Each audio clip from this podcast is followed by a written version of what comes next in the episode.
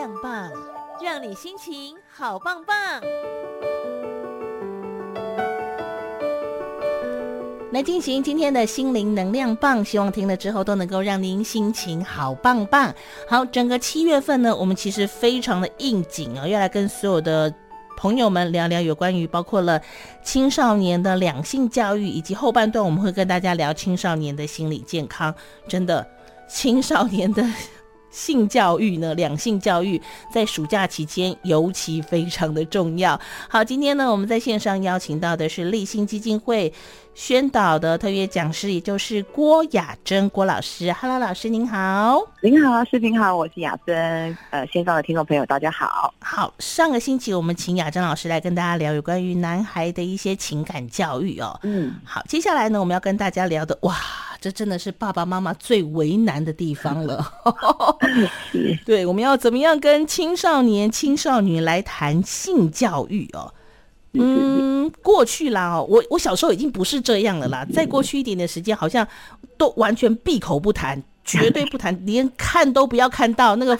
教科书就贴起来这样，对对 对。我们小时候有慢慢稍微开放了，可是其实现在好像这个速度还是不太够哦。所以我们为什么要来推动青少年、青少女的性教育呢？是，我想就像主持人讲的，以前我们对于性教育其实就是那个。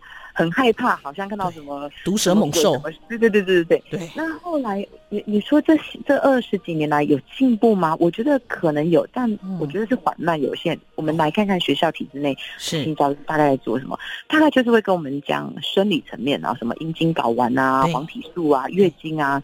那接着呢，就会跟我们的孩子说：哦，自我保护很重要哦，哦，身体红绿灯、泳装遮住的地方不能摸、不能碰、不能看。嗯，那接着就会跳去谈性病。淋病、梅毒，好，那再接下来就要讲避孕啊，怀孕有多可怕？那最后以什么收尾？就是以那个可怕的那种堕胎影片来做收尾。哎呦，是是，我觉得我们的性教育里头缺了一个很大的一块，嗯，那就是所谓的意愿。哦，意愿的判读跟意愿的表达。是。性意愿、性态度的判读跟表达，这是我们非常重要一块，但却失落了。那我们用很多力气在谈生理层面、法律层面、保护层面，还有很多都有 恐怖诉求。可是性意愿的表达跟呃判读，我觉得这是非常重要的。嗯哼，因为比较糟糕的是，有些青少年、青少女可能得透过一些影片去去猜测说，哦，原来他这样子可能是。Say yes，这样子是 say no 的意思，对，对，对，是不是这样？是，就是我我们我们我们我们体制内正规内或家庭内的性教育，我们缺乏嘛？那孩子们在这个年纪一定会好奇，会探索。于是就像主持人刚刚提到的，他们有的就看 A 片喽，嗯，那有的现在也有很多跟性有关的网络游戏，那有的就看一些比如说那种言情小说，嗯。或者是漫画，对，但是每一个孩子抓的所谓的文本或素材不同，嗯，其实在他心里头建立的对性的脚本或态度，基本上每一个人会不一样。那这个不一样就会呃会有一个麻烦，就是当我跟你好像在一个所谓暧昧，甚至我们在真的就在爱情关系里头的时候，嗯，很有可能我们两方对于。性的想象跟期待有可能是截然不同的，但我们又以为对方想的跟我一样，嗯，因为孩子们他们并不一定有能力去做所谓核对的这个动作，嗯嗯嗯嗯。嗯，那常常就会衍生很多的，呃，在性探索的过程当中，可能就会衍生很多的误会，甚至对彼此的一些所谓的伤害，或呃，在校园里头，我们就会看到所谓的呃性平事件，嗯，对。因为有些很多那个漫画啊、小说啊、影片啊，都告诉你我爱你，我就是霸道总裁。嗯嗯嗯，是不是？然后我就会稍微男人不坏，女人不爱。对，我要强势一点哦。然后我如果不表现的积极主动，就表示我不够爱你。哦，这真的好糟糕哎。对对对，就是比如说您刚刚提到，可能就会变成是所谓的过度追求，嗯，或者是觉得说，哎，你喜欢我，你应该就会愿意跟我，嗯，或者是我如果不跟他，他会不会就不爱我了？是是。他们并没有机会好好的去厘清什么是美好的爱情跟美好的性，嗯、那以至于他们其实是在谈恋爱没错，可是在那个谈恋爱的那个摸索里头，就会有很多的呃误会或冲突。对，好啦，我相信爸爸妈妈都知道了。是不是？可是难就难在说，哦，我要怎么跟他开口？来来来，你坐下来，爸爸跟你讲那个啊，算了。会不会家长都会说哦，我不会要跟这阿公阿妈对，就会跟他讲说不要乱来，你不要乱来哈啊，不要这样动不动就给我搞出一些有的没有的哈，对对对，出人命哦，出人命你就给我试试看，我打断你的脚，我跟你讲，嗯，就是爸爸妈妈就会讲的。嗯，那我觉得也也不能怪父母，因为我们成长过程肯定也没有人这样教我们，真的很多父母也是很焦虑。但我觉得现在的社会，父母会更愿意去做所谓的学习啦。嗯那我我常跟家长说。你不用成为专家哦，好，但是你只要有一个态度，愿意跟他们谈的这种开放程度，我觉得可以做一件事。你可以去书局或去图书馆借或买一些符合你自己性态度、性价值观的一些书籍，很自然的把它摆放在你们家的客厅啊、厕所各个角落。嗯你不要整叠放你儿子或女儿的桌上，他会觉得很 压力好大。对，你今天帮我把这本读完。对，你要干嘛？对，我觉得自然摆放，然后让孩子们可以怎么样呢？嗯、他们可以知道哦，原来我家是允许性这个话题存在的。嗯嗯，我觉得这个动作很重要。好，那今天一旦他真的想。问你或跟你讨论的时候，可能家长还是很紧张，那没关系，我们深呼吸，用时间换取空间，立刻告诉我们的孩子：哇，你这个问题很酷哎，我怎么都没有想过啊！那你给我一天两天，我去找找答案。或者现在更棒的是，我们不是都万事问谷歌吗？问 Google 吗？我们就一起来看看。那我觉得大人家长只要有比孩子们多一点点判读资讯的能力，嗯，我觉得就可以在这件事上去。陪伴他们，引导他们。嗯，那我觉得，如果要成为专家才能跟孩子们谈，我觉得那太强人所难了。对呀、啊，我觉得很多很多爸爸妈妈就说啊，我都不懂哎、欸，哦，我这我资料不够，我资讯不够，不能讲。不用不用，我觉得甚至是我们请教我们的孩子，求救他们，请教他们，把我们对他们担心的事情转化为，哎、欸，我有个同事，他女儿或他儿子哦，这样这样，把那个情境描述成。你觉得哦，我要怎么跟那个阿姨讲比较好？嗯，那有时候在这种过程，反而我们会听到孩子的想法，有时候可能是超乎我们想象的成熟或完整。真的，真的，我觉得现在孩子是这样。你坐下来说，哎，爸爸有些事想要跟你谈一谈。哎呦，你要跟我讲那个对不对？我跟你讲啦，不是这样的。他的他懂得还比我们多，是吗？教我们。哦，所以其实有的时候只是你自己心魔过不去啦。是是是哦，我我们的文化的确是让我们对于弹性真的是比较焦虑一点。可是事实上，你看这个时代，嗯，我们给孩子们手机，他们其实拿到手机的那一刻没有多久，他们就会看到一些跟性有关的画面讯息。所以，我觉得这样对孩子是很不公平的，因为我们没有做好前面的资讯的把关。是，可是却却让他们暴露在那么大的讯息，但我们却没有把那个教育的脚步给跟上。嗯嗯。好，那既然这样子，针对于进行青少年、青少女的性教育，到底要抓什么样的重点，或是有什么样的秘籍，可以让孩子更懂得自我保护呢？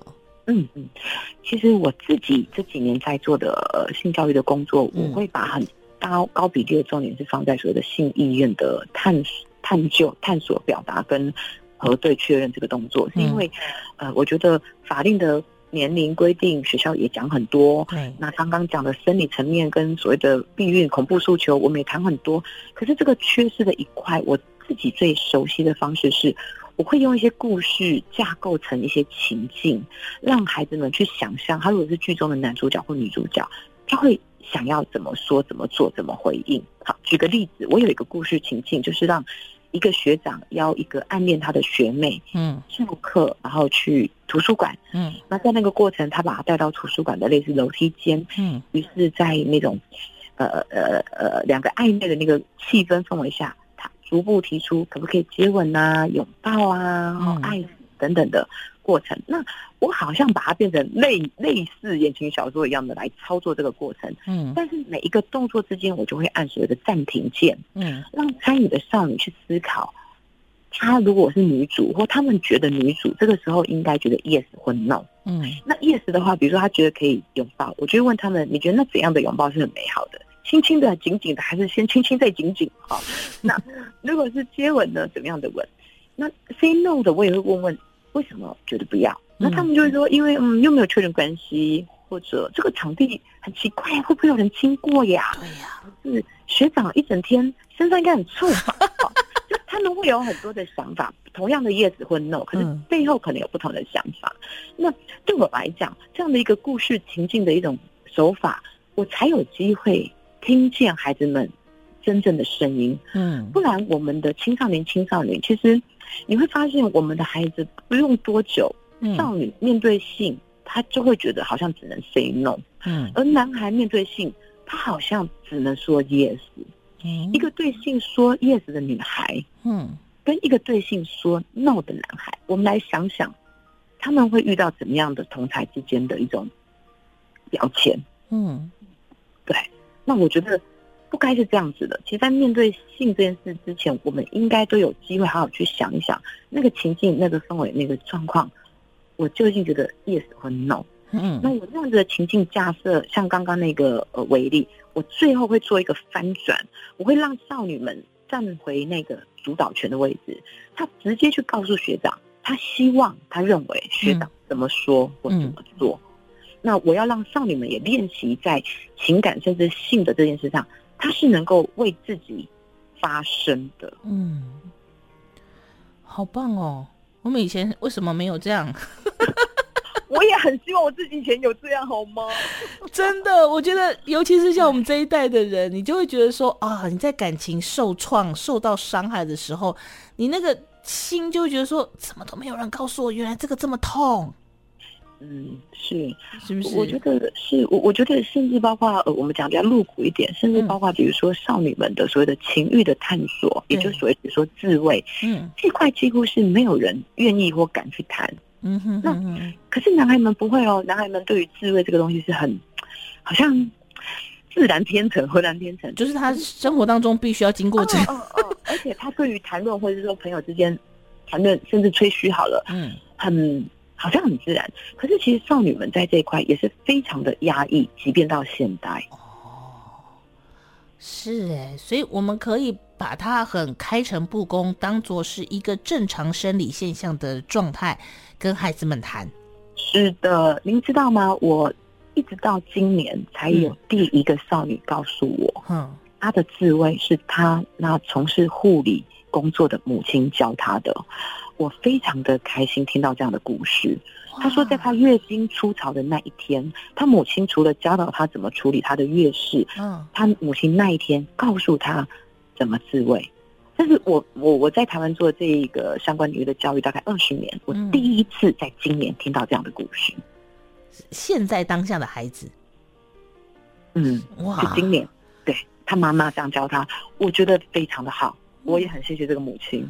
突然觉得我们好像有更进步了一点点了耶，有有有进步的。所以这个少女她对于自己对自己的身体的情欲的探索，跟她了解她自己的身体的程度，其实就会是非常的嗯美好，而且是比较丰富跟完整的。对，不然我以前遇过有些老师是名校的女中厉害的老师，女老师一路优秀学霸，她。上完我的训练课程，私下把我拉到旁边说：“嗯、老师，不瞒你说，嗯，我其实哦，到现在都搞不清楚我底下三个洞是怎么回事。我很压抑。我说：那你以前学霸怎么考试考上来？他说：那个考卷哦，图样化我会。哦，但是我自己我搞不清楚。真的耶。嗯，很年轻的女老师这样子坦诚的跟我提问。哇。所以，我们真的要透过这样的教育，或许我们以前觉得说啊，讲这么露骨好吗？可是，其实你要让他透彻的了解之后，他才能够表达他真正的意愿，是吗？是是是，他如果没有够完整的了解，嗯、那他所做的选择跟判断就也会是片面的。是啊，或者他吃到他吞下去的是。